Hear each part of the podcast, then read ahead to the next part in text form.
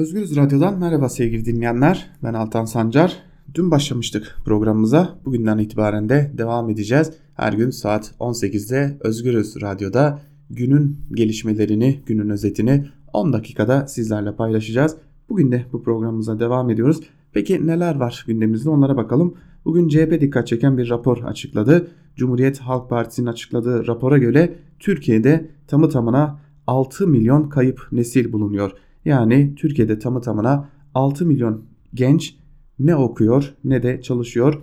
Türkiye'de işsizlik konusunun böylesi gündemde olduğu bir zamanda, işsizliğin hızla yükseldiği böylesi bir zamanda bu aslında çok yüksek bir rakama tekabül ediyor ve biliyorsunuz ki çalışmayan ve aynı zamanda okumayan gençler kayıp nesil olarak adlandırılıyor. CHP'nin o raporundan dikkat çeken bir iki bölümü aktaralım sizlere. Türkiye'de 15-29 yaş aralığında 20 milyon insan yaşıyor. Bunlardan 5,5 milyonu öğrenci, 6,5 milyonu çalışıyor. 2,5 milyonu hem çalışıyor hem de okuyor. 6 milyonu ise ne çalışıyor ne de okuyor. Bu 6 milyon genç kayıp nesil olarak yetişiyor. Söz konusu kayıp gençlerin önemli bir bölümü iş bulma ümidini yitirdiği için iş aramayı da bırakmış durumda. Okula devamsızlıkta 53 ülkenin eğitim istatistikleri karşılaştırıldığında da Türkiye 6. sırada yer alıyor.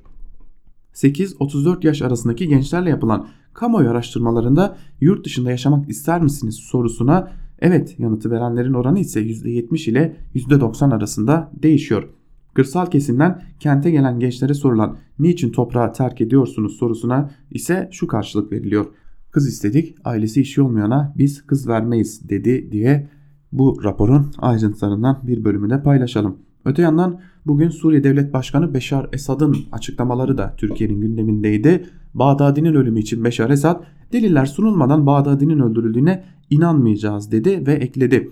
Suriye hükümetiyle ABD arasında bu operasyon için hiçbir temas olmamıştır. Kaldı ki biz hala öldürüldüğüne dahi emin değiliz dedi. Soçi mütabakatına değindi Beşar Esad ve Soçi mütabakatı Türkiye'yi durdurdu dedi ve ABD müdahalesinin de yolunu tıkadı değerlendirmelerinde bulundu. İdlib'deki militanların Türkiye'ye gitmemeli durumunda da iki yollarının kalacağını dile getiren Suriye Devlet Başkanı ilki silah teslim etmek ve uzlaşı programına uygun olarak rehabilitasyondan geçmek. İkinci yol savaş. Başka seçenek yok. Ne bizim ne de onların. Sadece bu iki seçenek ifadelerini kullandı. Kürtlerle olan ilişkilerine de değindi ve Kürtlerin bugün itibariyle kontrolü altında tuttuğu bölgelerde devlet otoritesinin yeniden sağlanması için hamleler yapacağını belirtti Esad. Ancak bölgede ortaya çıkan yeni durumun yani Kürtlerin böylesi özellik durumunun da dikkate alınacağını dile getirdi.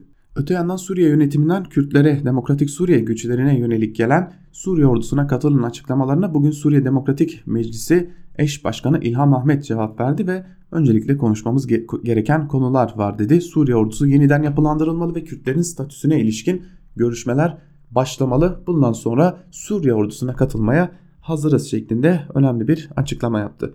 Bir diğer yandan bizim Ankara Kulisi programında sizlere önceki gün duyurduğumuz Suriye askerlerinin teslimi konusundaki açıklama Milli Savunma Bakanlığı'ndan bugün geldi. Milli Savunma Bakanlığı tarafından yapılan yazılı açıklamada yakalanan 18 rejim askerinin Ruslara teslim edilmeleri görüşülüyor denmişti. 18 Suriye askeri salı günü bölgede devriye görevi icra eden Türk Silahlı Kuvvetleri'ne bağlı güçler tarafından rehin alınmıştı. Milli Savunma Bakanlığı askerlerin yakalandığını rejim unsuru olduğu iddia eden 18 kişi gözaltına alındı diyerek duyurmuştu. Suriye ordusu da askerlerin esir alındığını görüntülerle Twitter'dan dolaşıma sokmuştu. O askerler bugün Suriye ordusuna teslim edildi diye Milli Savunma Bakanlığı'ndan bir açıklama geldi. Ancak bizim edindiğimiz bilgiler ışığında söyleyecek olursak o teslim süreci dün değil önceki gün tamamlanmıştı aslında. Ancak bugün bu süreç gerçekleştirildiğini kamuoyu da öğrendi. Öte yandan yine Suriyeli konusuna bakalım bir de. Cumhurbaşkanı Erdoğan'ın sık sık kapıları açarım geri gönderirim dediği Suriyelilere ilişkin Avrupa Birliği'nden bir yardım daha geldi. Bu yardımın toplam tutarı ise 630 663 milyon euro dolaylarında. Avrupa Birliği Komisyonu Türkiye'de bulunan Suriyeli mültecilere insani yardım olarak 663 milyon euro gönderdiğini açıkladı. AB Komisyonu yaptığı açıklamada Türkiye'deki sığınmacılara destek mekanizması kapsamında yürütülen büyük projeleri sürdürme amacıyla da harcanacağını ifade etti. 600 milyon euro AB tarihindeki en büyük insan yardım programı olan acil sosyal güvenlik ağının devamlılığını da sağlayacak. Geriye kalan para ise eğitim ve sağlık gibi alanlardaki projelerde de kullanılacak. Böylelikle Cumhurbaşkanı Erdoğan'ın sık sık dile getirdiği o paranın bir bölümünün daha geldiğini gördük. Diğer yandan Suriye'de Türkiye-Rusya ortak devriyeleri bugün başlamıştı ve 4 saat sürdü.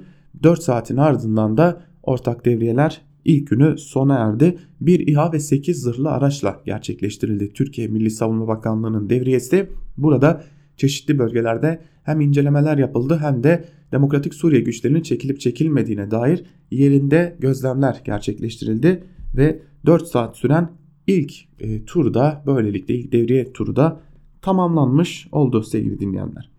Öte yandan Suriye'yi konuşmuşken ABD ve İran'ı da konuşmak gerekecek. Zira ABD'den İran'a nükleer programı nedeniyle yeni yaptırımlar geldi. Özellikle bu yaptırımların inşaat alanını kapsadığını belirtelim. Böylelikle ABD ile İran arasındaki gerilimin de devam ettiğini söylemek mümkün sevgili dinleyenler. HDP'nin önceki dönem tutuklu eş genel başkanı Selahattin Demirtaş hakkında da yeni yargı reformu paketi nedeniyle bir tahliye kararı verildi. Demirtaş yeni çıkan yargı paketi çerçevesinde 4 yıl 8 ay hapis cezası aldığı dosyadan tahliye oldu. Başka dosyadan tutukluluk hali devam ettiği için ise Demirtaş'ın tahliyesi mümkün olmayacak. İstanbul 26. Ağır Ceza Mahkemesi'nce Halkların Demokratik Partisi önceki dönem tutuklu eş genel başkanı Selahattin Demirtaş'a örgüt propagandası yapmak suçundan 4 yıl 8 ay hapis cezası verilmişti. Cezalara sanık avukatları itiraz etmiş, bölge adliye mahkemesi 2. ceza dairesi de kararı onamıştı.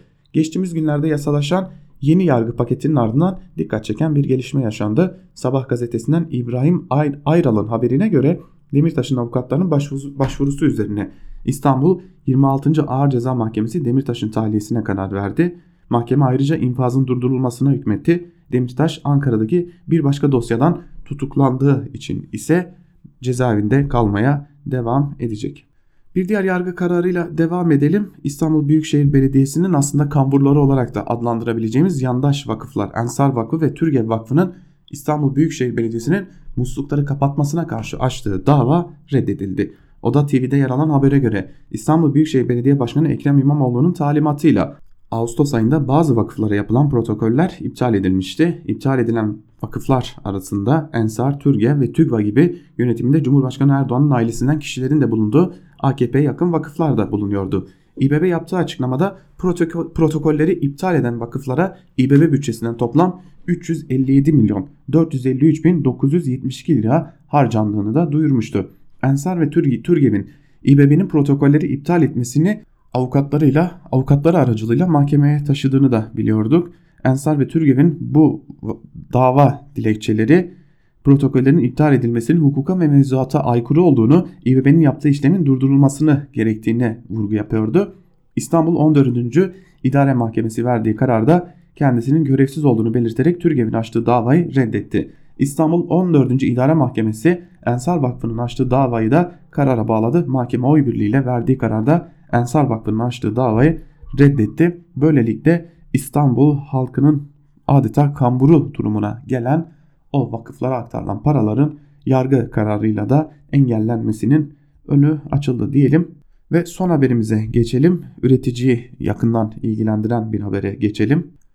Süt prim desteği 25 kuruştan 15 kuruşa düşürüldü. 2018 yılının Aralık ayında çiğ süt destekleme primi 10 kuruştan litre başına 25 kuruşa, çıkar, kuruşa çıkarılmıştı. Ancak bugün itibariyle durum değişti. Tarım ve Orman Bakanlığı bütçede para olmadığını öne sürerek çiğ süt primini litre başına 10 kuruşa tekrardan düşürdü. Süt üreticisi için bu oldukça kötü bir haber. Çiğ süt destekleme primi 25 kuruştan 10 kuruşa düşürüldü ki bu çiftçinin süt üreticisi çiftçinin üretim aşamasında büyük zorluklarla karşı karşıya kalması anlamına da geliyor.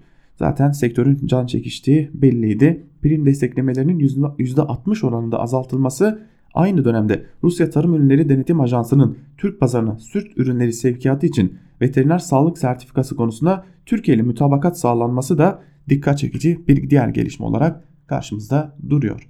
Biz de bu haber ile birlikte günün özetini burada noktalayalım. Hafta başında pazartesi günü yine aynı saatte günün özetini sizlere aktarmak üzere karşınızda olmaya devam edeceğiz. Özgürüz Radyo'dan şimdilik bu kadar. İyi hafta sonları.